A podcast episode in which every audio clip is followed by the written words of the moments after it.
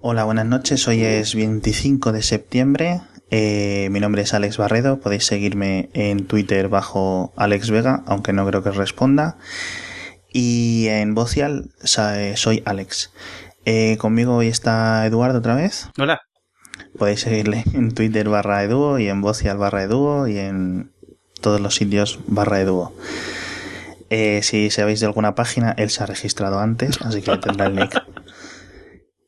Eh, hoy vamos a hablar un poco de sistemas de, eh, de backup, de copia, para tener siempre una copia de nuestros datos, porque es lo típico que nunca nos acordamos hasta que lo perdemos.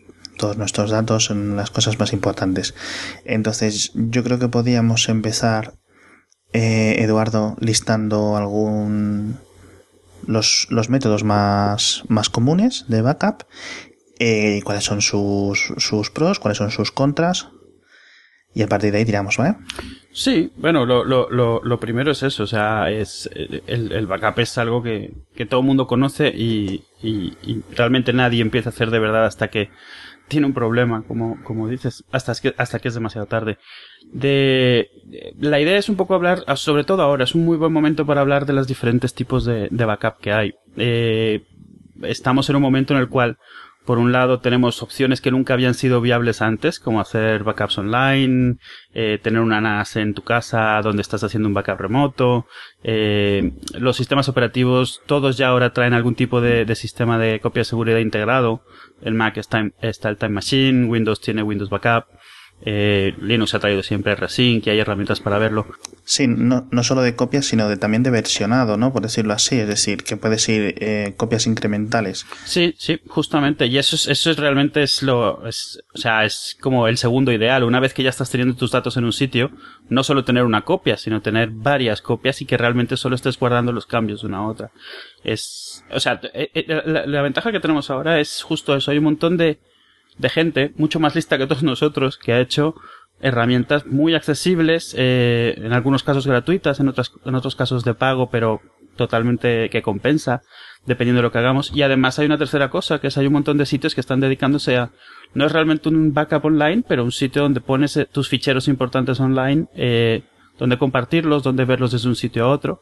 Y alguna otra, una que otra tecnología bastante interesante como, como, eh, Transporter, que es una especie como de un disco, como un Dropbox tuyo privado, que tienes entre diferentes ordenadores conectados a Internet, que también lo, lo quiero comentar, pero porque eso es relativamente nuevo, eh, viene de un Kickstarter y es bastante, una, una opción bastante original también, que no está de más para, para saber que existe, no necesariamente para usarla.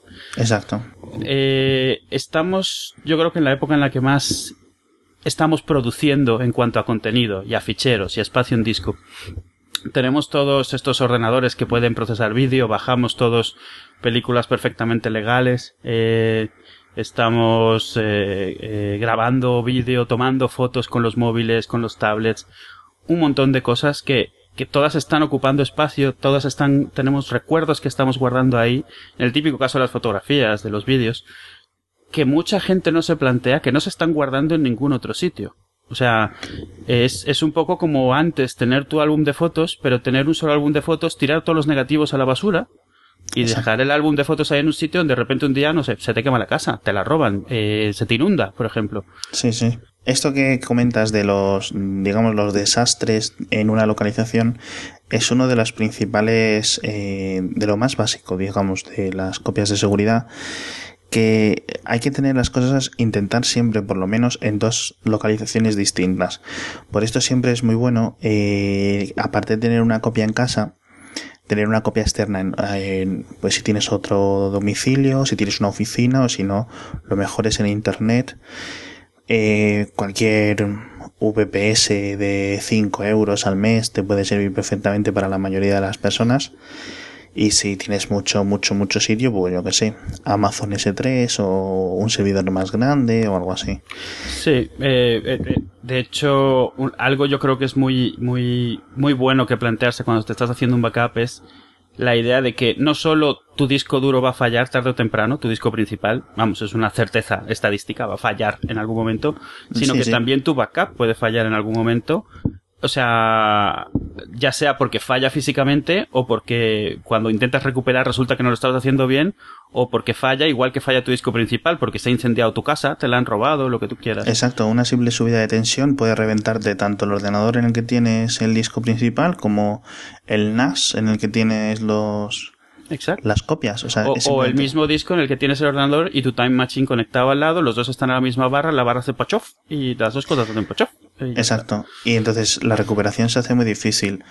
Eh, entonces yo creo que vamos a empezar a comentar eh, un par de un par de formas eh, sencillas de hacer de mantener copias sensatamente eh, cada uno y luego eh, vamos a dar un, un listado de las cosas básicas y los pros y los contras de pues de cada una de las formas y, de lo que cuesta porque al final hay cosas que son mucho más seguras pero al final incurrirse en un gasto muy superior yo creo que la forma más fácil de saber cuánto realmente te cuesta no tener un backup es todos los que hemos perdido alguna vez datos por no tenerlos.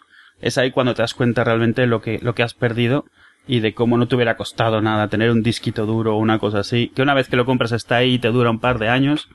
Eh, de- considerando que lo que has perdido lo has perdido para siempre. Primero yo voy a empezar a contar la opción que me parece no la más barata, pero sí la más, quizá la más sencilla de ejecutar, que es eh, Dropbox, pero no Dropbox eh, tal y como viene, digamos, tal y como te lo instalas una vez que te registras en Dropbox. Eh, ahí Dropbox ofrece un servicio que se llama PackRat. Eh, lo podéis activar, es un servicio extra, es de pago y lo podéis tener siempre en cualquier cuenta. Lo suyo es que tengáis ya varios gigas en Dropbox o una cuenta profesional con 50 o 100 gigas o simplemente estas estos extensiones de espacio que hemos conseguido todos a lo largo de los años de este servicio que es magnífico como es Dropbox. Entonces, ¿qué es Packrat? Packrat es el sistema de versionado que comentábamos antes, es decir, Dropbox gratuitamente creo que te ofrece 30 días de retorno a ficheros que hayas borrado y de versiones de los ficheros que hayas subido y bajado, pero Packrat te ofrece datos ilimitados. Eh, hasta el principio de los tiempos de la primera vez que hayas puesto ese archivo ahí. Incluso si se ha borrado, lo has modificado, puedes volver a un archivo en cualquier momento que desde que haya estado dentro de Dropbox. Entonces, ¿cómo usaría yo Dropbox? Si, si usara Packrat? Pues es muy sencillo. Primero, las cosas más importantes de mi, de mi, de mi ordenador, de mi sistema principal, ya no estoy hablando de películas y series y tal, simplemente pues las fotos, las fotos del móvil, los documentos o cosas de programación, etcétera, incluso las configuraciones de, la, de los programas, lo tendría todo en Dropbox. Eh, de hecho, lo tengo así. Yo trabajo básicamente eh, mm, para la gente que conozca Windows o que haya trabajado en Windows, eh, mis documentos es para mí es Dropbox. Es entonces ahí trabajo con todo. Es necesario una buena conexión a internet, sobre todo con una buena subida, porque cada vez que estés subiendo algo para poder subirlo rápido. Pero yo creo que más o menos ya todo el mundo, quien menos, quien más, quien menos, ya no hace, no hace falta que todo el mundo tenga 50 megas con 5 de subida me refiero, pero quizá con un par de megas, 3 megas, puede estar bastante bien y quien ya ofertas como fusión ya tienes 10 megas de subida que son muy muy muy de sobra. Entonces, eh, aparte de Packrat, es interesante tener quizá un servidor externo eh, súper barato de Linux, de estos que te cuestan 5 euros, porque si estás pagando por una cuenta profesional de Dropbox, o por Packrat, o por una combinación de las dos, por 50 dólares o por 50 euros al año puedes tener un, un VPS en cualquier, casi en cualquier proveedor, en el que instales Dropbox para Linux y lo pongas con tu cuenta, entonces ese sistema te va haciendo las copias. Entonces, ¿qué es lo bueno? Pues que aparte de la web de Dropbox, que es fantástica, puedes acceder a esos archivos directamente desde cualquier sitio en que tu ordenador esté apagado. Con la web de Dropbox puedes hacer casi las mismas cosas, pero yo me gusta tener ese extra de seguridad de tener un servidor de Linux ahí copiado. Y aparte lo puedes usar para copiar otras cosas o para us- usarlo de VPN, etcétera. Bien, yo uso mucho Dropbox. Realmente uso el Dropbox normal, sobre todo eso, compartir proyectos, eh, la, la funcionalidad de compartir una carpeta entre varias personas. eh, me parece genial para precisamente para eso, para proyectos, para equipos que están distribuidos geográficamente. Es bastante útil si además lo juntas con algún con un, un, sistema, eh, digamos, de organización entre todos, eh, se vuelve, se vuelve genial. Eh, poder compartir exactamente todo lo, con lo que estás trabajando, ver la última versión, eh, organizarte de manera de que, de que cada uno esté haciendo su parte sin pisar a los demás. No es complicado y te abre muchísimas puertas. De hecho, puedes trabajar tan eficientemente como si cinco estuviesen en una oficina en lo que es trabajar como tal si estuviesen juntos. Eso, o sea, admito que Dropbox no es una solución de backup, pero sí es una solución sencilla para empezar a tener una copia de nuestros datos, al menos para tenerla online, para no tener que invertir mucho. Sí, claro, y, para empezar. Y no solo eso, a ver, es, una vez que tienes la mentalidad de saber que tus datos tienes que estar en más de un sitio, esa es una alternativa como, como otras que, que, que luego comentamos, o sea, donde tus datos, aparte de tenerlos en tu backup formal, los tienes en otros sitios y sabes que tienes más de una copia siempre. Y eso, o sea, una vez que se vuelve parte de la forma en la que piensas de tus datos, de tu, de tu información, de que estén más de un sitio, empiezas a ver muchas más posibilidades, entre ellas cosas como Dropbox, como Everpix, que, que luego a ver si lo comento, eh, que, que, bastante bien. Y empiezas a ver también de forma diferente los distintos tipos de datos.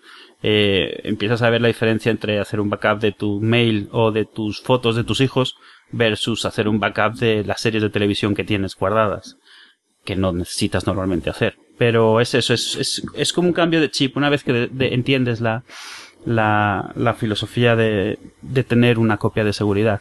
El, eh, a mí me gustaría eh, eh, ir un poco más atrás y justo comentar lo que, lo que dices ahora de, de un backup como, como, como tal. O sea, obviamente el primer sitio donde tienes tus datos es tu ordenador, tu disco conectado a tu ordenador, eh, es el primer sitio y el principal es en el que los accedes. Entonces, eh, eso realmente no cuenta como un backup y hacer una copia en otra carpeta tampoco o hacer una copia a mano en un, en un disco tampoco. Y eso es lo importante, tener presente que estarte haciendo un backup tú a mano es, es, no te conviene. ¿Por qué? Porque se te va a pasar lo realmente importante, el día que te des cuenta no lo vas a haber hecho y va a ser el día que lo vas a necesitar.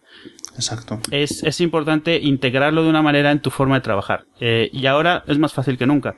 O sea, por un lado, lo que generas en tu ordenador, eh, debería, eh, ¿cómo decirlo?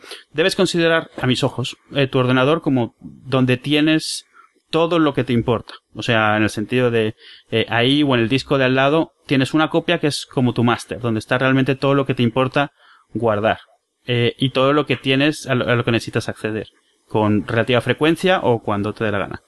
Eh, ¿Qué pasa con lo que generas en tu iPhone, lo que generas en tu iPad, lo que generas en tu, en tu Android, en lo que sea, todo esto, tomar fotos, en tu cámara de fotos? Deberías hacer una especie de, de, de costumbre de pasarlo a tu disco de tu ordenador. ¿Por qué?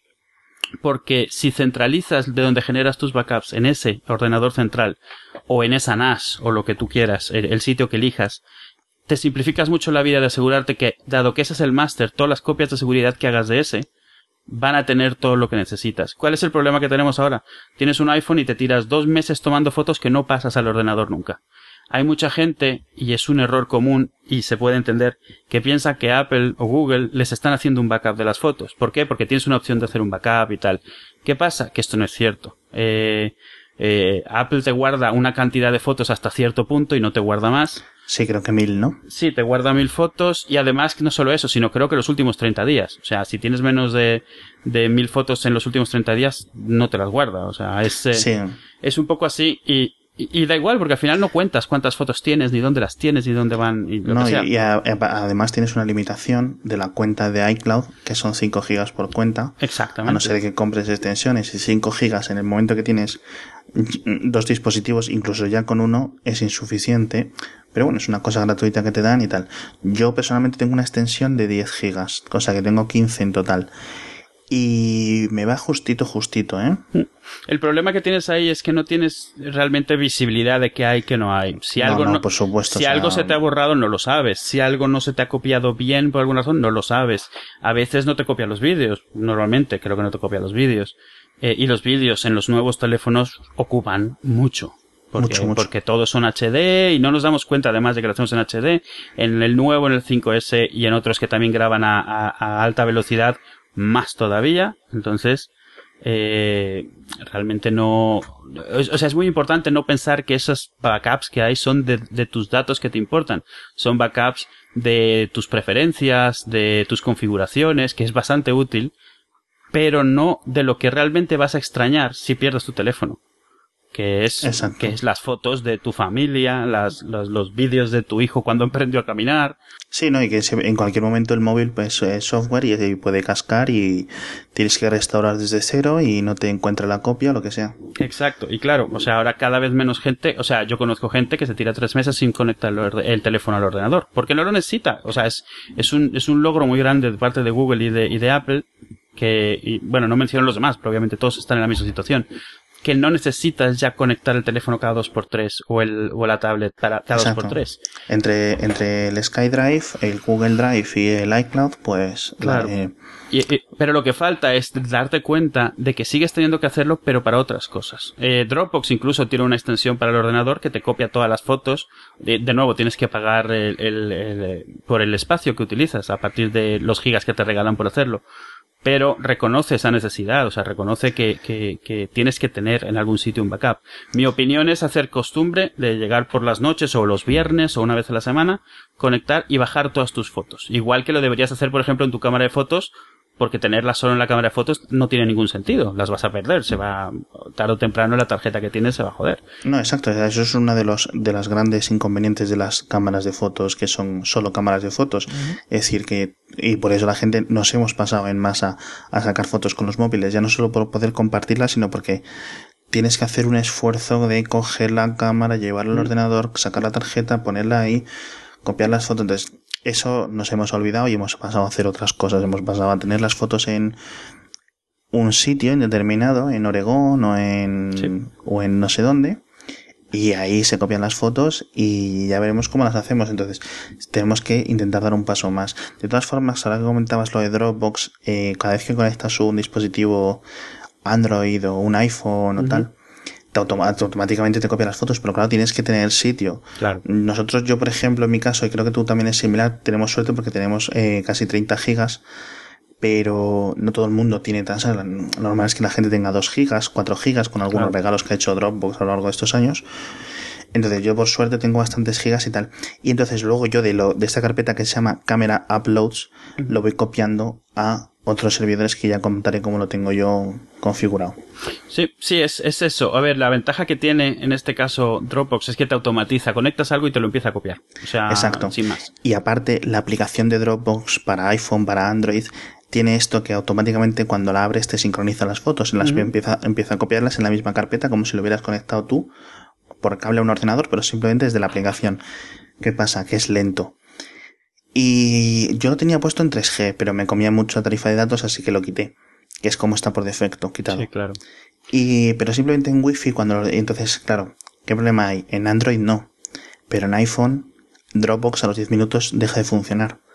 Entonces tienes que estar arrancándola cada poco, empieza a hacer las copias, entonces tienes que estar fijando. Entonces lo mejor es pasarlas al ordenador, el ordenador te las sube en un segundo y ya está. Sí, a ver si ahora con, con iOS 7, ya con esa posibilidad de arrancar periódicamente, vemos algo, una mejora en, esa, en ese tipo de aplicaciones. Everpix está en la misma situación, y, luego comento sobre Everpix, pero es lo mismo, te copia todo lo que tienes, pero claro, a los 10 minutos de estar en segundo plano, hasta donde llegó, llegó. Y hasta que no lo abras de nuevo, pues ahí se queda. Eh, bueno, eh, eh, ¿qué te parece si, si lo vemos? Eh, mi idea era un poco verlo por capas, quieres decir. O sea, lo que es el, el, backup inmediato, el que tienes en tu casa, y luego vas alejando. O sea, el, lo más básico quizá, te voy a dejar hablar, pero lo más básico sería tener un disco duro conectado por USB o por Firewire o lo que sea al lado del ordenador. quizá lo más barato.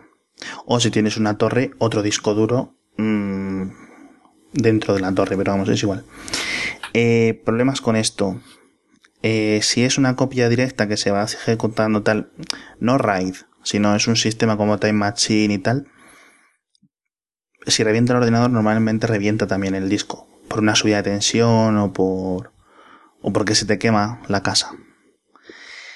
Si es con algún sistema de versionado como Time Machine o RDIF en Linux o en Unix, etcétera, pues es posible que se pueda recuperar algo más, si no se ha roto el segundo disco duro. O sea, el disco duro, digamos, externo. Sí. Pero tiene más inconvenientes que ventajas, en mi opinión. La única ventaja sí que puede ser pues la inmediatez, la sencillez, el que Mm. lo tienes ahí, el que te lo puedes llevar en un momento determinado. Pero tiene tantos contras que no lo recomiendo. Otro, otro pro podría ser el precio, es súper barato. Vas al Carrefour, al, vas al, a Amazon, compras un disco duro de estos externos de 2 teras y lo tienes funcionando en un segundo. Especialmente ahora que puedes comprar de bastante buena capacidad, pero de los pequeños, los de portátil, que ni siquiera necesitas un cargador, utilizan el Exacto. USB. Eh, Mira, de hecho tengo yo uno, uno de Seagate delante de un giga, de un tera, perdón, que exactamente, y creo que me costó como 90 euros hace un año, o sea que... Sí, y eso es para lo que sirven. Si mientras no sea el único que tienes, te sirven porque son los, los tienes muy inmediatos, los puedes mover de aquí para allá. En una, en una de esas te lo llevas a otro sitio, o sea, si hace falta, y lo abres en otro ordenador, porque tienes ahí tus ficheros a final de cuentas. O sea, no para modificar, pero sí para leer. O No, no. El, el disco te, te peta el disco, pues le metes un disco nuevo y de ahí puedes copiarlo de vuelta. Pero tienes la ventaja, o sea, a ver, si, si decides ese, no es el disco más rápido del mundo, es mucho más lento que un disco interno normalmente, pero tienes eso, la comodidad, la inmediatez y... A ver, exacto. Y para, por, por ejemplo, si tienes un portátil, a lo mejor es tu única opción. O sea, Sí, no, pero eh, yo lo explico así. Para la gente que me dice, yo es que tengo un disco externo, no es suficiente. No, no. Básicamente un disco externo es una versión más rápida, más grande y más eh, costosa que un pendrive. Entonces, tú no confiarías tus, copia tus datos en un pendrive. Que por cierto, hay muchos estudiantes que por presupuesto básicamente viven con un pendrive a cuestas. Y es en un pendrive en los que tienen sus apuntes Sí, y sus cosas de clase. Y cuando se les pierde el pendrive montan unos dramas exagerados porque claro oye pues es un drama perder todas las cosas de un curso sí, pero esto, esto Me ha sido, el pendrive- esto me ha sido toda la vida. la- Yo Sí, recuerdo me- cuando estaba en la universidad, chicas llorando porque en el disquetito han, han perdido su, su trabajo que llevaban todo el año haciendo, el trabajo de fin de curso, porque todo, todo el- durante seis meses habían estado usando el mismo disquete una vez tras otra, abriendo y guardando, abriendo y guardando, nunca una copia ni nada. Eh, o sea, vamos, o sea, me identifico mucho porque y tiene sentido ha pasado siempre. No, claro, y es más práctico y además todavía no sabes, es la, o sea, te lo tomas con mucha más tranquilidad todo, precisamente hasta que te pasa algo así. Exacto. Otra configuración un poco más avanzada, sobre todo para los que tienen un ordenador de torre, en vez de un ordenador cerrado como un iMac, un Mac Mini o un ordenadorcito chiquitito de estos que están ahora un poco más de moda, eh, es tener varios discos duros en RAID. Eh, no me sé los RAID de memoria, pero seguro que tú sí. A ver, ¿cuál es la, el- eh, ¿cuál es la diferencia entre RAID 0 y RAID 1? A ver, la, eh, esencialmente la, eh, hay dos cosas que hacen los RAID, eh, aparte del hecho de juntar Vale. varios discos eh, Sí. por baratos, que ese es su trabajo además. Y es, por un lado tienen lo que es mirroring y lo otro que se llama striping. ¿Vale? Eh, mirroring significa tener varias versiones de, de- varias, varias copias de, tus de tus datos distribuidas en diferentes discos. Exacto, es decir, que, que lo que te refieres es que en dos discos duros tienen exactamente los mismos datos y el sistema operativo cada vez que va a guardar los datos de un archivo lo hacen los dos discos Sí, eso, eso es. RAID 1 y es la forma más obvia de, que digo, la más simple de resumirlo. Es un poco más complejo porque, no, no, no porque RAID 1 no sea así. RAID 1 es exactamente así. Tienes dos copias, tienes dos discos que se ven como uno y los dos tienen una sola copia cada uno de los datos. O sea, Exacto. tienes dos discos de un giga, en total tienes un giga. Sí, Eh, puedes hacer, eh, puede ser si es para lectura, puede ir más rápido porque está leyendo de dos discos duros a la vez, pero normalmente como sistema de copia eh, no, son, no es mm, de backup, quiero decir, no es muy bueno. No, bueno, no es, eh, mm, es malo directamente, yo diría que es malo directamente. Sí, es que no es un sistema, a ver, como tal, siempre es importante ver los RAIDs como si fueran un disco. No como si fueran un RAID, sino como si fueran un disco. O sea, si tú tus datos los vas a tener en un RAID, que sea RAID 1, ra- eh, RAID 1, RAID 0, RAID 5, Sí, 5, no sé eh, realmente eh, debería ser solo por si quieres que si ese disco peta tarde o temprano, lo puedes reemplazar sin mucho problema o por si quieres usar varios discos para extender tu espacio, que es lo que es RAID 0. Exacto. Eh, en algunos casos, eh, como RAID 5 es como el extremo, pero tiene una cosa que se llama striping, que en vez de tener una copia de los datos en cada uno de los discos, lo que tienes es los datos distribuidos a lo largo de todos los discos. Esto hace que sean más rápidos, esto hace que si pierdes un disco de 4 puedas montar uno en blanco y con las piezas los demás te lo vuelven a armar como estaba. Eh, pero realmente es importante recordar que RAID, el, el, motivo de que existe RAID es usar discos baratos para simular discos caros.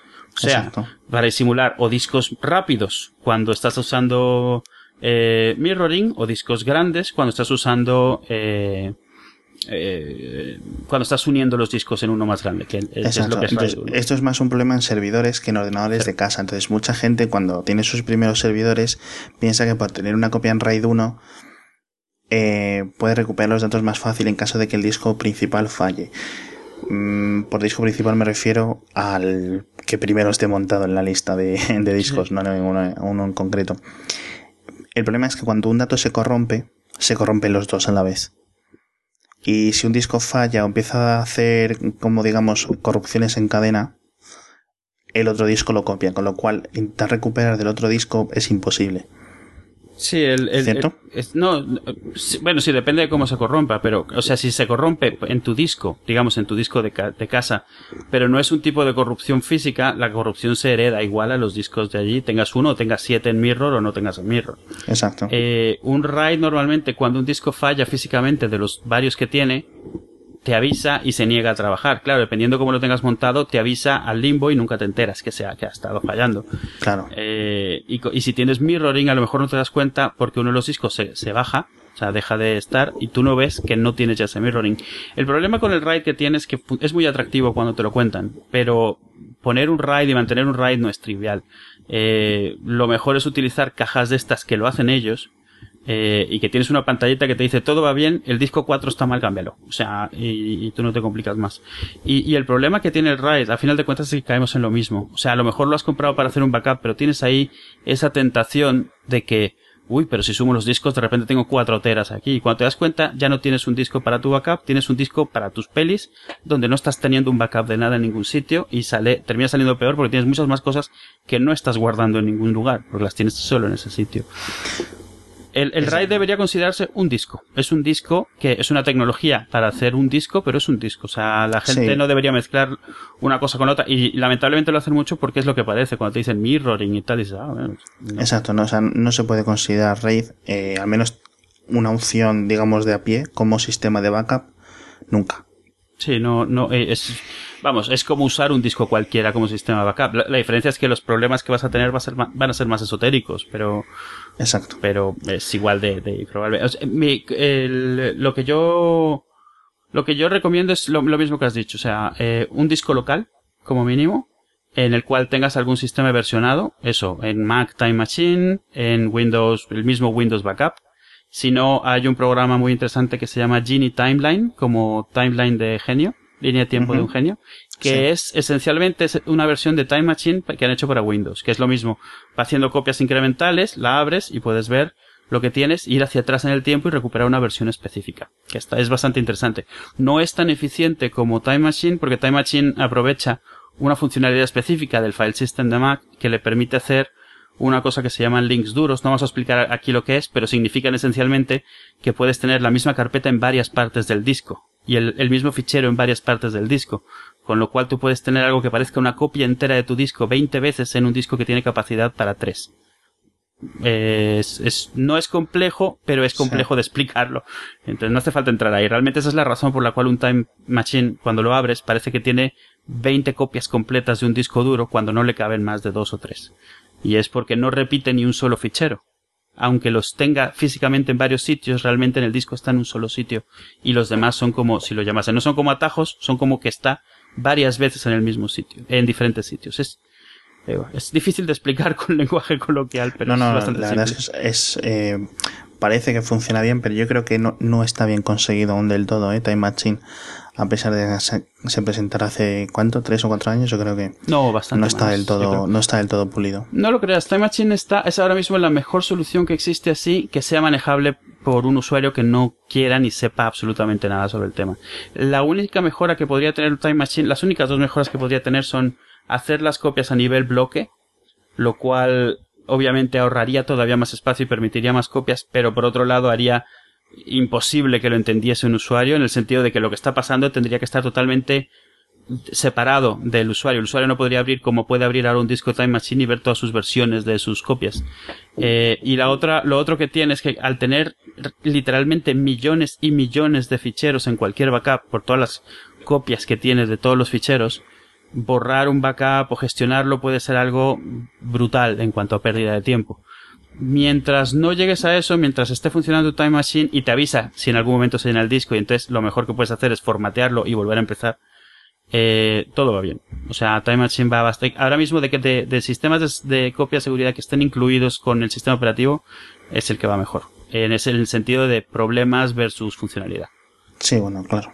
Aparte de tener un sistema de versionamiento, me parece muy importante y no se suele mencionar que un segundo tipo de backup que siento que todo el mundo debería tener es tener un disco, y ahí sí puede ser un disco USB eh, separado, porque te es algo que enchufas y desenchufas. O sea, enchufar una vez al mes, o si eres muy paranoico, una vez a la semana, eh, un disco externo que tenga por lo menos la capacidad de tu disco. Y la idea es hacer un clon de tu disco. Eh, para esto todas las, todas, todas las máquinas de todos los sistemas operativos tienen herramientas.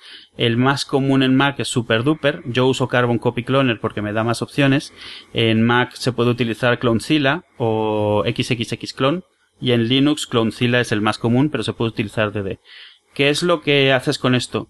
Si una vez al mes haces una copia de, de todo tu disco duro entero, una copia me refiero a una copia de la que puedes incluso arrancar ¿Qué pasa? Que si algún momento tienes una catástrofe en tu disco que directamente no puede arrancar o que directamente le has tocado algo por estar, no sé, trasteando y ya no funciona, enchufas este otro, arrancas de él y en el peor de los casos lo copias de vuelta. En el mejor de los casos puedes entrar a tu disco como si fuera un disco montado en vez del disco principal y arreglar lo que sea que ha fallado. Y en el, en, el siguiente, peor de los casos, puedes tener tu disco con el que has arrancado y tu disco de tu backup diario y simplemente recuperar y quedarte como estabas una o dos horas antes de haber perdido todo.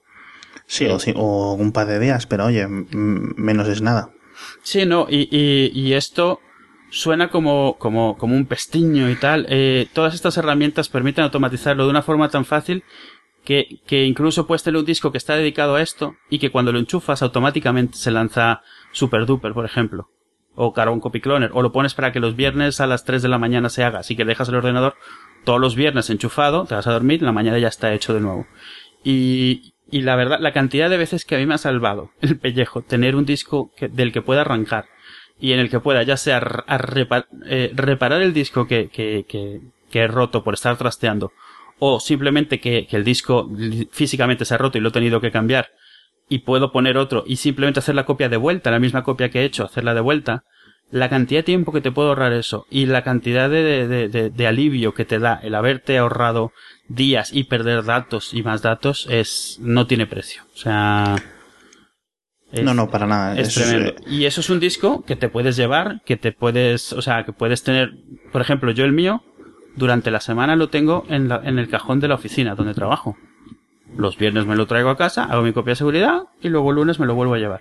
Pasa cualquier cosa en casa mientras yo no estoy en casa y tengo esa copia, que es como una, no es una copia remota, es una copia física local que tengo en otro sitio.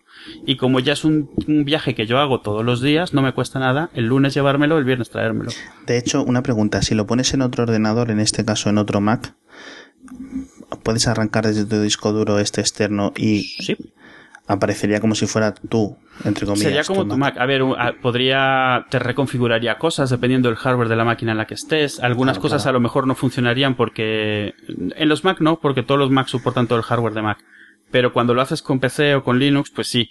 Cuando arrancas Linux la primera vez te empiezas a reconfigurar todo porque probablemente no tienes la misma tarjeta de red, no tienes la misma tarjeta de sonido, no tienes la misma no tienes todo eso. Exacto, sí. Pero en un Mac, por ejemplo, yo de hecho tuve un disco un tiempo en el cual hacía una copia de seguridad de mi iMac y de un PowerBook que tenía. Y, y, y, tenía, o sea, el disco arrancaba tanto en el Mac con Intel como en el PowerBook con, con PowerPC. Fíjate. O sea, así te lo digo.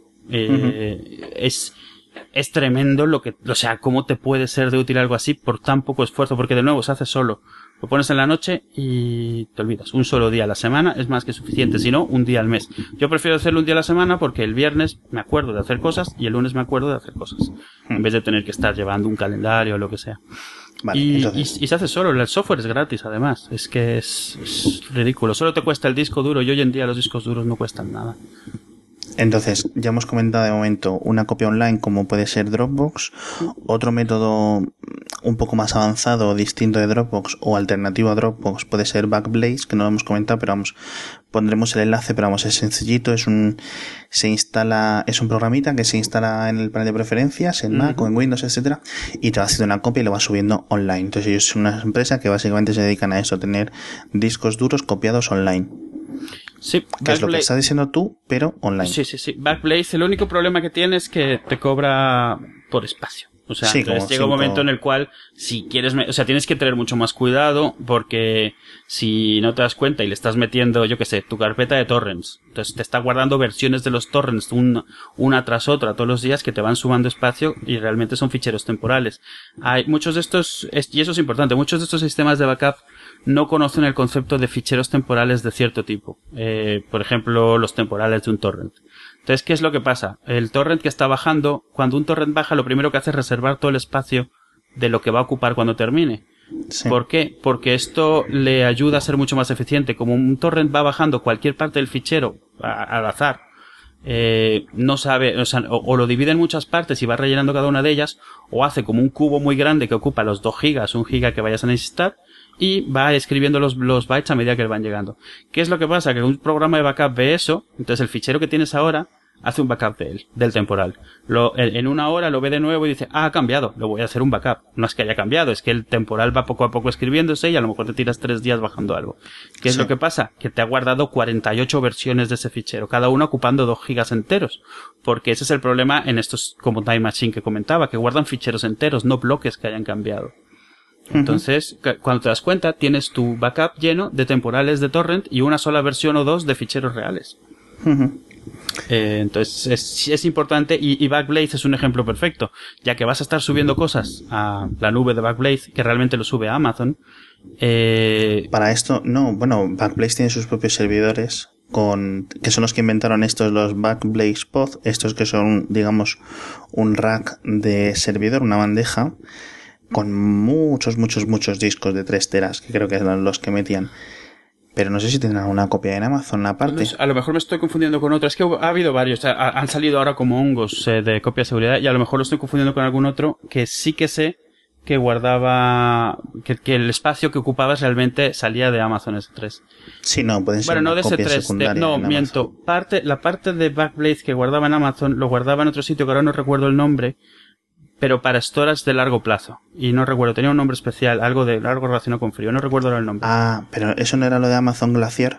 Es, sí, utiliza Glacier, pero no es directamente con ellos, es como un intermediario.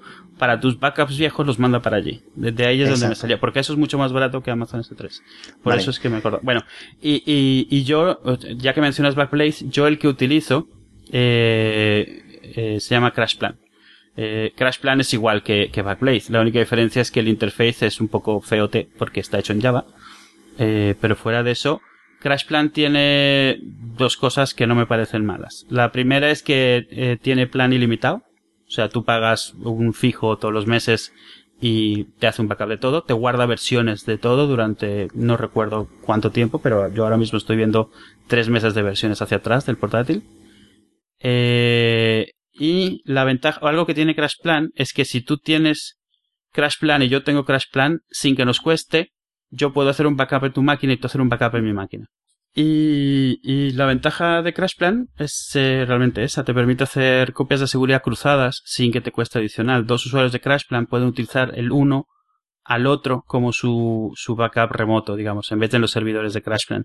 Esto, esto está bien precisamente porque es gratuito y te automatizan de alguna manera tener un backup remoto. Obviamente necesitas coordinarte con alguien, pero no está mal. Y, y de hecho eso, eh, me parece que en parte fue la idea detrás del transporter. es un, una cosa de la que me gustaría comentar, tal vez lo podemos hacer un poco más adelante si no lo hago ahora, pero esencialmente te permite hacer eso, te permite tener dispositivos en diferentes sitios del mundo, o sea, en casa de, de tus padres, en casa de tu novia, en casa de tus amigos que viven en otro país, y hacer una copia de seguridad hacia, bueno, no hacer una copia de seguridad, tener una especie de Dropbox propio con ellos. Entonces tú puedes tener todo lo que quieras en tu disco, cualquier cantidad de gigas, y todo lo que pongas se replica de unos a otros. Está bastante interesante.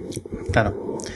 Eh, vale, estos son los servicios web, pero hemos comentado ya tanto, eh, digamos, estos servicios web como CrashPlan, Blackblaze, Backblaze o Dropbox, que son los más, digamos, los más baratos y los más sencillos para utilizar. Eh, sin tener que meternos a configurar SFTPs o FTPs con R5 o RDIF, etcétera, a mano. Eh, luego, un sistema más sencillito como tener un disco duro al lado del ordenador e ir haciendo las copias a mano de vez en cuando. Y otro sistema, otro sistema que sería tener un, un disco externo al lado donde tengamos un mirroring. O sea, se vaya haciendo una copia entera del disco para incluso arrancar desde ese disco. Ahora vamos a hablar un poco más de las soluciones un poco más avanzadas a esto. Eh, yo creo que la siguiente sería el NAS. Vale. El NAS, para que la gente no es Network Attached Storage. Eso significa almacenamiento eh, enlazado por red. Entonces, esto es básicamente como un disco duro o un sistema con discos duros con una capacidad de proceso mínima o un poco más que mínima para básicamente eh, tener un sistema de eh, los discos duros pero conectados por red. Entonces esto lo que permite es que estén conectados simplemente al router en vez de tu ordenador y las copias se van haciendo por red. Puede ser incluso más rápido porque si tenemos USB 2 o cosas así es casi mejor hacerlo por, por Ethernet o por una Wi-Fi. ¿Cuál es la Wi-Fi más, más fuerte? ¿La AN? Vale. Sí, la N. Sí, la N y la A. No, la N y la AC, creo que son. Sí, bueno, la AC ahora. Entonces, eh, mm, yo no tengo ningún eh, NAS, pero creo que tú sí. De hecho, a ver, justo dices, NAS originalmente era un disco en red, esencialmente, un disco en tu propia red. ¿Qué pasa? Como un disco en red significa tener un disco conectado a un mini ordenador que sepa conectarse a la red, que sepa compartir por, por, por Windows Networking o por Apple, eh, eh, por, por Apple Share o lo que sea, eh, llegó un momento en el cual los que hacen las NAS empezaron a competir entre ellos como metiéndole más funcionalidad a las NAS. Las NAS de ahora son, son ordenadores que hacen un montón de cosas aprovechando que tienes una máquina conectada a la red con mucho espacio permanentemente. Eh, lo más básico que hacen lo siguen haciendo todas, que es tú puedes compartir los discos que tiene una NAS, que usualmente ya tiene más de uno, eh, compartirlos por la red de tu, de tu casa. Entonces, ¿eso qué significa? Que tú puedes montarte un disco en tu, en tu ordenador, en tu escritorio, que también pueden ver el resto de ordenadores de la casa, y a ese disco estar haciendo copias de seguridad o en ese disco estar guardando cosas que no tienes, quieres tener en tu disco principal. Por ejemplo, eso, las pelis que has bajado, eh, una copia de todas tus fotos, etcétera. Siempre puedes hacer copias así. ¿Qué otra cosa puedes hacer? Cosas como Time Machine pueden utilizar una NAS para guardar, como si fuera un time capsule de Apple, para guardar sus datos como si fuera cualquier disco externo normal. Es un pelín más lento eh, en el sentido de que la mayoría de las veces la gente utiliza una wifi que no es más rápida que un USB 2, pero es eh, una opción, es como tener un segundo Time Machine, pero que no está conectado a tu máquina. Con lo cual, si el problema es que algún día, yo que sé, se te rompe el en la mesa y se cae todo, o le cae encima un cubo de agua tanto al ordenador como al disco, ese, ese Time Machine remoto está, no, no, lo toca nadie, está en un armario o está debajo de la tele o está lejos de tu, de tu ordenador y se libra y lo puedes utilizar luego para recuperar. Y es eso, los, los NAS ya prácticamente todos tienen funcionalidad para poder hacer estas copias incrementales. Algunos como el que utilizo yo, que es un Synology, que últimamente está de moda, es el darling de los, de los Blockstars, pero realmente lleva mucho tiempo haciéndolo muy bien. Es el, eh, te permite eso, montar como un Time Machine normal y hacer una copia de seguridad allí. Eh, al margen de todo lo demás que puede hacer, que pueda que si eh, tener tu propio servidor web, bajar torrents, servir ficheros a la televisión, etcétera, pero como mínimo lo que necesitas que haga que es tener un disco externo y poder hacer backups a él, lo hace de maravilla, funciona perfectamente bien. Yo llevo usándolo como si fuera un time capsule por lo menos dos años, el que yo tengo, y sin ningún problema. He recuperado ficheros de ahí también sin ningún problema, así que no puedo más que recomendarlo. Obviamente yo utilizo un Synology, pero muchos NAS ya están ahora realmente a la altura de poder hacer lo mismo. Eh, el único problema es que no estoy familiarizado con todos ellos. Por eso es que recomiendo Synology. ¿Cómo se llamaba este que decías que era como un Dropbox de red? Ah, se llama Transporter y la, la, la web es eh, filetransporter.com. Este realmente es, el aspecto que tiene es como... Como un tótem, algo así, ¿no? Es que no sé cómo decirlo. Sí, a ver, es como del tamaño de una lata de refresco, un pelín más grande, pero eh, ausado hacia arriba. ¿Sabes qué parece? Como un, como un tubo de pasta de dientes de pie. Solo que dentro tiene un disco como de portátil, ¿vale? Tiene un disco de 2.5 y, y este, este, esta cosa la tienes conectada a la red de, tu casa, o a la red de casa de tu madre, o a la red de casa de tu novia. O sea, la idea es tener más de uno, obviamente. ¿Qué es lo que puedes hacer con el transporter? Tú lo montas en tu ordenador. Bueno, no lo montas, lo puedes montar, pero lo puedes también ver como una carpeta, exactamente igual que Dropbox, ¿vale? Entonces, todo lo que pongas en esta carpeta, lo- el transporter lo copia a su disco y luego a través de tu conexión a internet lo copia a los otros transporters que tienes sincronizados, ¿vale? ¿Esto qué significa? Que, por ejemplo, puedes tener ahí eh, eh, uno en tu casa, uno en casa de tu madre, uno en casa de tu novia, por poner los ejemplos que, estaba poniendo antes, y tener copias de los tres ordenadores en los tres eh, file transporters, ¿vale? Con lo cual, cualquiera de los tres puede, ya sea acceder a los ficheros porque los estáis compartiendo, o tener una copia de seguridad. Que viajas a casa de tu madre, que vive en otro en otra ciudad, tienes ahí todos tus ficheros. Que te quedas a dormir en casa de tu novia, tienes ahí todos tus ficheros. Que vienen cualquiera de ellos a tu casa, tiene ahí todos sus ficheros. Es como un Dropbox propio.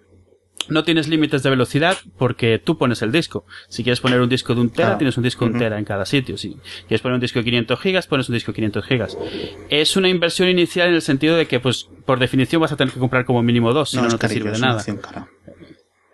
Entonces, la caja sola ya de por sí vale ciento y pico, más el disco, pues otro, una carcasa normal de disco te vale 20 euros. Pero este, en este caso sí, es un pelín más caro, pero tienes la ventaja de que te, te resuelve mucho, porque eh, los ficheros que luego ves eh, que, que tienes en esos transportes los puedes acceder desde la web, desde cualquier sitio, como si fuera Dropbox también.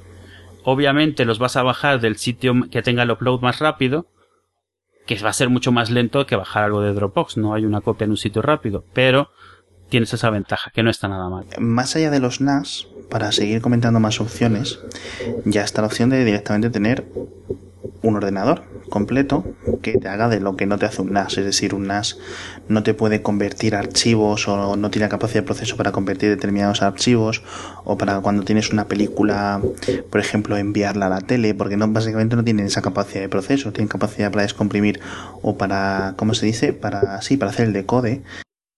El transcoding, sí. Bueno, lo- los hay que pueden, pero te cuesta lo mismo Exacto, que yo creo que lo mejor es esto. Yo voy a comentar mi caso personal. Igual que no, no has comentado qué modelo de Synology tienes, que igual le interesa a la gente. No, sí, mi modelo no le conviene a la gente, pero los de ahora están bastante. El equivalente al mío ahora mismo eh, sería un 213J Plus. Y la, ven- la ventaja que tiene este es que eh, Synology se ha dado cuenta que lo está comprando un montón de gente para ponerlo, por ejemplo, con Plex o con Sí. XBMC, o sea, con Media Centers. Entonces, ¿qué pasa? Los, los Synology como tal no tienen salida a la televisión, pero estos nuevos sistemas tipo Plex, y algún día a lo mejor hablamos de él, eh, te permiten que tú tienes tu NAS y tú ves los, lo- el contenido que tienes desde tu iPhone, desde tu aplicación para la Samsung, la televisión Samsung, quiero decir, desde el ordenador, desde tu iPad, desde tu Android, tranquilamente, es tu pincho Android que tienes en la tele. Entonces, las, las NAS ya no necesitan tener una salida de televisión, pero sí que necesitan una CPU que sea capaz de convertir los vídeos que tienes ahí en cualquier formato al vídeo que reconoce el sitio al que se lo mandas, ¿vale? Si se lo mandas a un iPhone, pues que lo convierta a la resolución y al formato que el iPhone reconoce. Si se lo mandas a un ordenador, no tiene que convertir nada porque un ordenador suele poder reconocer cualquier formato. Si se lo mandas a, al Apple TV, por ejemplo, tiene que crearse toda una estructura de menús para que el Apple TV pueda leerlo y verlo y además tiene que ser MP4, etcétera. Entonces ahí es donde los Synologies viejos y todos los NAS viejos no son capaces. ¿Por qué? Porque no tienen la, la chicha, o sea, no tienen el CPU para ser capaz de convertir ficheros de vídeo, que es algo bastante intensivo, en, eh, eh, sobre la marcha, porque además tiene que ser en tiempo real. No puedes hacerlo y los ves luego, es porque los quieres ver ahora. Eh, los Synology nuevos, y obviamente, insisto, otras marcas seguramente también, aunque no me las sé de memoria, están ya incorporando una nueva arquitectura que permite convertir a X264, que permite un montón de cosas aceleradas por hardware.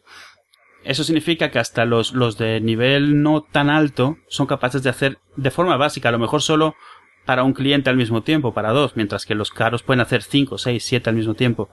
pero ya es bastante. Y, y, ahí, si hubiera que recomendar uno barato, yo recomendaría el 213J Plus.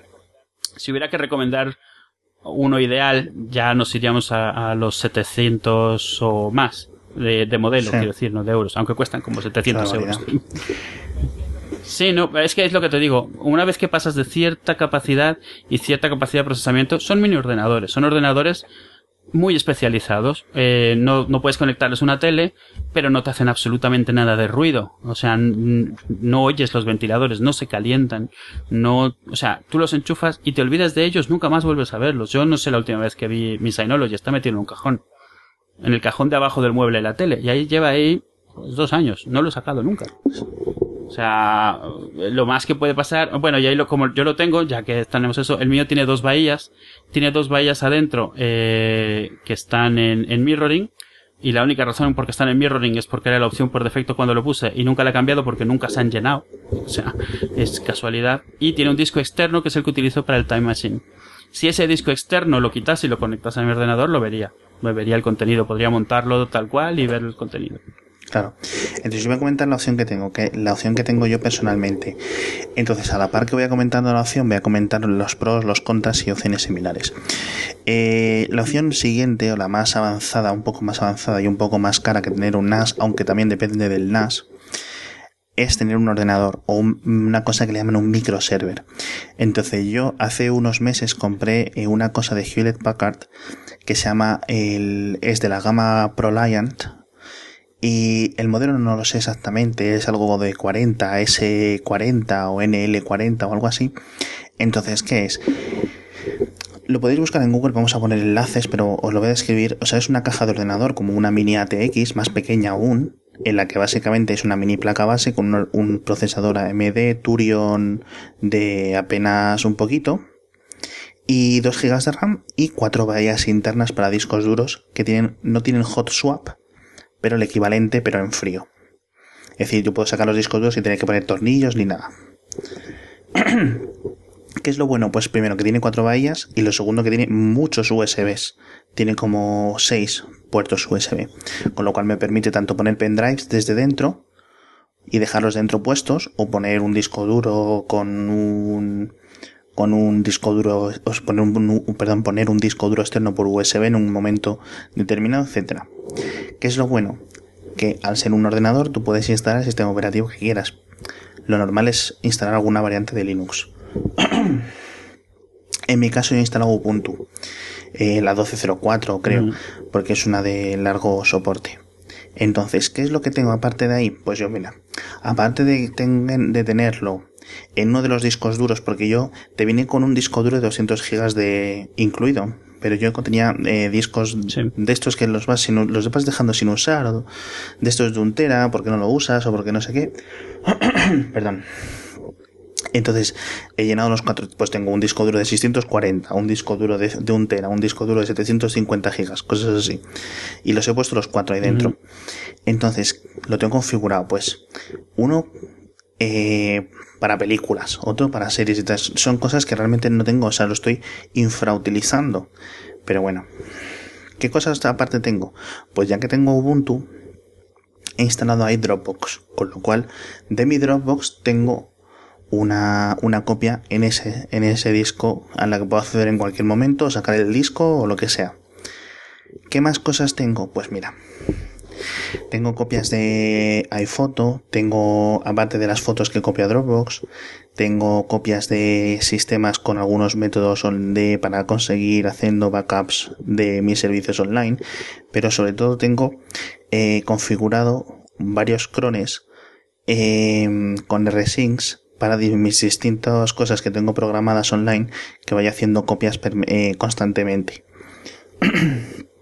Aparte de Resyncs, tengo RDIF, que es lo del sistema de versionado, es decir, que yo podría, si en, cualquier caso uno de mis servidores falla, yo podría restaurarlo tirando desde un servidor nuevo, por ejemplo, de este, de este chisme.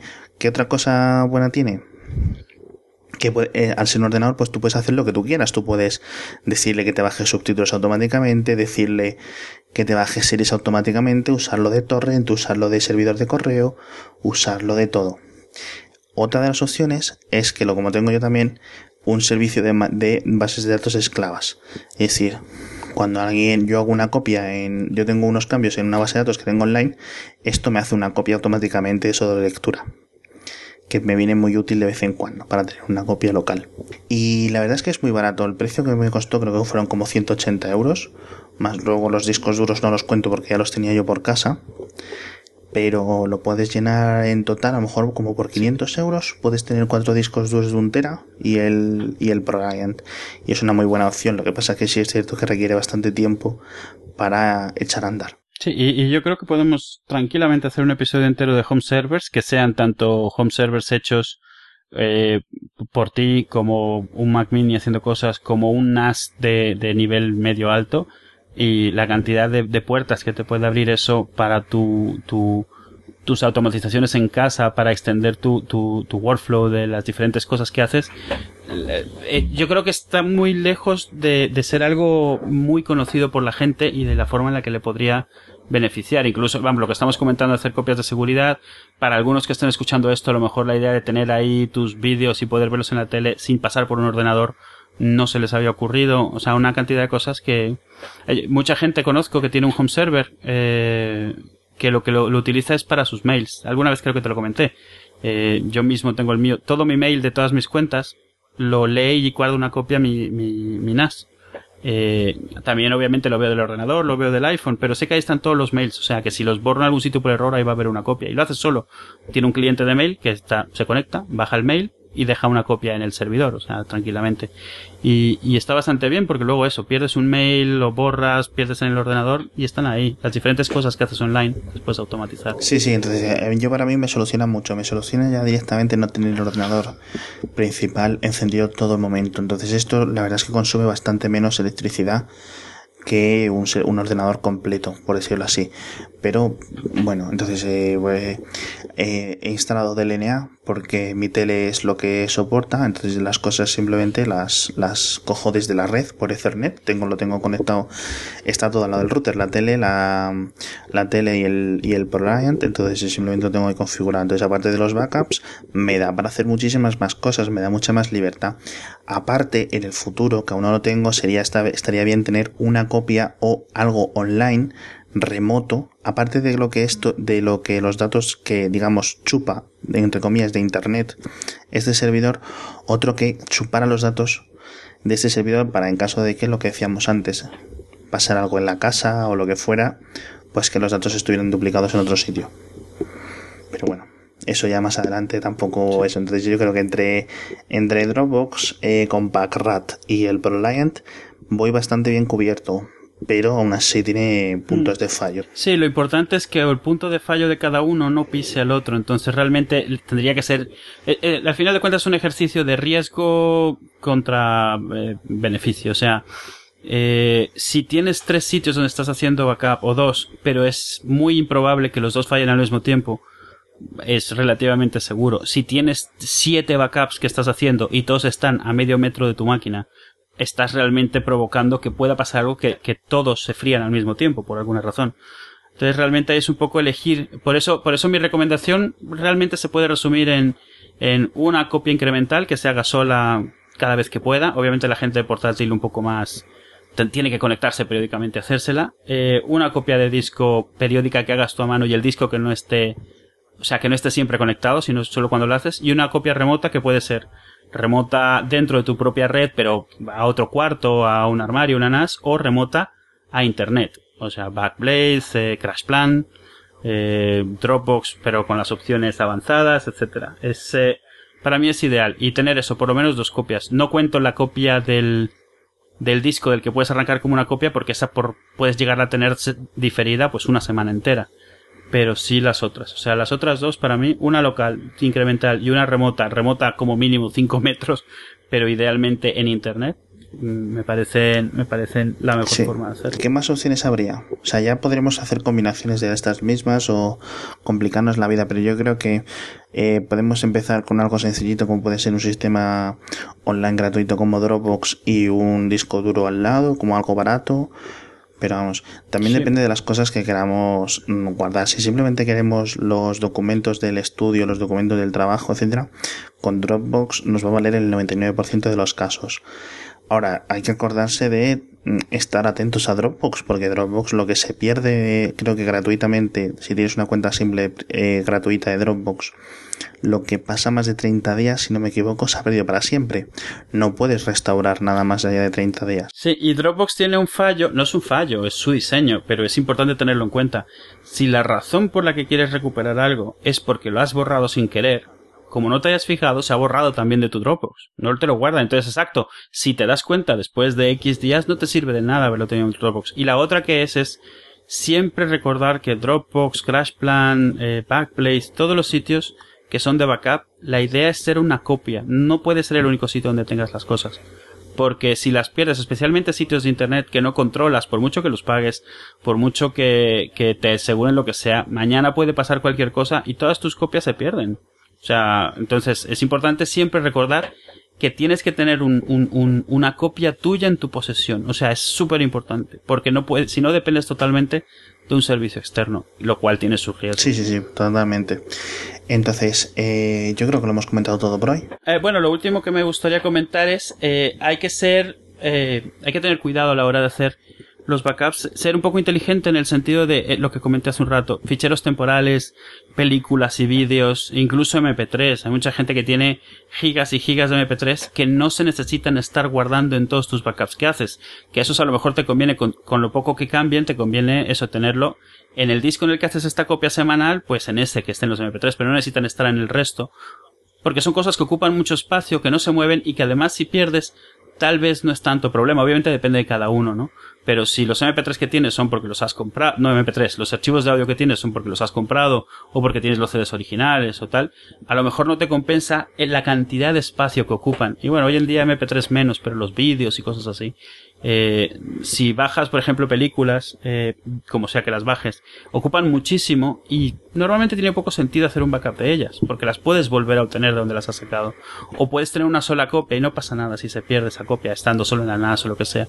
Y la otra es, hay servicios que se dedican a simplificarte, compartir cosas online y que no son exactamente un backup, pero sirven en cierta medida de, algo como un backup. Eh, un ejemplo, mucha gente está tomando Flickr como esto porque ahora se ha vuelto ilimitado.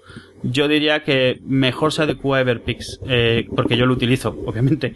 Eh, me gusta mucho. Everpix te hace lo mismo que hace la cámara de Dropbox, que es guardarte todas las fotos que tienes es un backup, no debe ser tu sitio principal donde tienes las fotos. Pero la ventaja que tiene es que corren en el iPhone, corre en Android, corre en Windows, corre en Mac y te coge todas las fotos de todo. Tú enchufas una cámara, te coge las fotos y las sube. Ve tu iPhoto y sube tus fotos de iPhoto. Tienes Picasa, te sube las fotos del Picasa.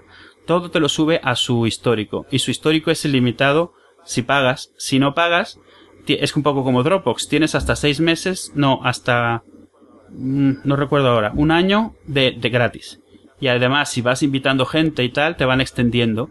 Yo ahora mismo tengo, eh, bueno, no, ahora mismo estoy pagando, es ilimitado, pero justo antes de empezar a pagar tenía ya cuatro años de histórico. Y automáticamente te copia todo ese histórico. Y bueno, si es gratuito te va borrando lo que haya cumplido más de cuatro años. Pero está bien porque está hecho para guardar fotos, es inteligente en ese sentido, eh, cuando tú lo ves en la web, sabe que estás tratando con fotos, te muestra galerías, te permite compartirlas en la web, con lo cual todas tus fotos que tomas están ahí. Y además tiene algo muy chulo que es cada, cada día te manda fotos de hoy hace un año, hoy hace cuatro años, hoy hace cinco años. Hay una cantidad de fotos que estamos redescubriendo por el servicio, porque de nuevo, al estar dedicado solo a hacer backups de fotos, lo pueden hacer de forma inteligente, pueden analizarlas, te muestra fotos de sitios de, de paisajes, fotos de gente, de tus fotos, y redescubres un montón de fotos chulas, porque el problema que tenemos ahora es que tomamos cientos de fotos y nunca las vemos. Entonces la ventaja es que esto te lo empuja, permite compartir una página de, sitios populares en los que has estado, porque obviamente ve los metadatos y tal. Está bastante bien, está bastante interesante. A mí me gustó mucho y, y enseguida me suscribí porque me gustó como idea y además es totalmente transparente, pero totalmente transparente. Si tú se te olvida ejecutar la aplicación del iPhone, porque es como la de Dropbox, si no la ejecutas no sincroniza, cuando tú enchufas el ordenador a, eh, el teléfono al ordenador, la aplicación del ordenador es la que te chupa las fotos y las sube. Con lo cual, eh, lo hace, bastante automático. Y eso es lo más importante en, un backup, que sea lo más automático posible, porque si depende de que hagas tú muchas cosas, tarde o temprano empezarás a dejar de hacerlo, tomarás más tiempo para hacerlo, y llegará un momento en el cual justo decías no hacerlo el día que tenías que hacerlo y que te vas a Genial. Yo creo que para no alargarnos mucho, vamos a dejar lo de los backups de nuestras redes sociales o de nuestros sistemas online, de nuestro correo, etcétera, para otro episodio, porque la verdad es que hay muchas opciones y daría mucho más para que hablar para no alargarnos. Así que nada más por hoy. Eh, este ha sido nuestro episodio número 9, si no me equivoco. Eh, la verdad es que eh, queremos agradeceros a todos los, los, comentarios que nos estáis haciendo estos, estas semanas. recordad que podéis visitarnos en, en nuestra web, que es haciafalta.com eh, solemos estar bastante en nuestro Twitter. Nuestro Twitter es hacia falta todo seguido y ahí solemos comentar y contestaros y, eh, tomar sugerencias de lo que nos digáis. Y luego, pues eh, nosotros recomendamos que os suscribáis a través de iTunes, pero ofrecemos el RSS para todo el mundo. Lo podéis ver en la web, pero vamos, es podcast.haciafalta.com para ir a iTunes o podcast.haciafalta.com barra index.rss que está en la web para todos estos enlaces un poco más largos y con eso lo podéis añadir en cualquier cliente de, de podcasting, de cualquier sistema operativo o de lo que sea. Y poco más, muchas gracias de nuevo a todos, muchas gracias Eduardo por comentarnos todas estas cosas. Sí, y, bueno, como dices, gracias a todos. Y bueno, algo que hacemos, a lo mejor nos damos cuenta, es que en, un episodio mencionamos muchísimas cosas en las que no andamos. Si tenéis sugerencias de temas que os gustaría que comentásemos o que ahondásemos en alguno en especial, de algo que hemos comentado de pasada y a lo mejor por error damos por sentado que es relativamente conocido os interesa más, avisarnos por Twitter, contactarnos eh, ya sea a, a, arroba hacía falta o directamente a arroba edu o arroba Alex Vega y haremos lo posible por, por, por, por extendernos más en ese tema. O si veis que hay alguna mejora que podemos hacer, también felizmente la, la aceptaremos. Bueno, pues buenas noches a todos. Adiós. Adiós, muchas gracias.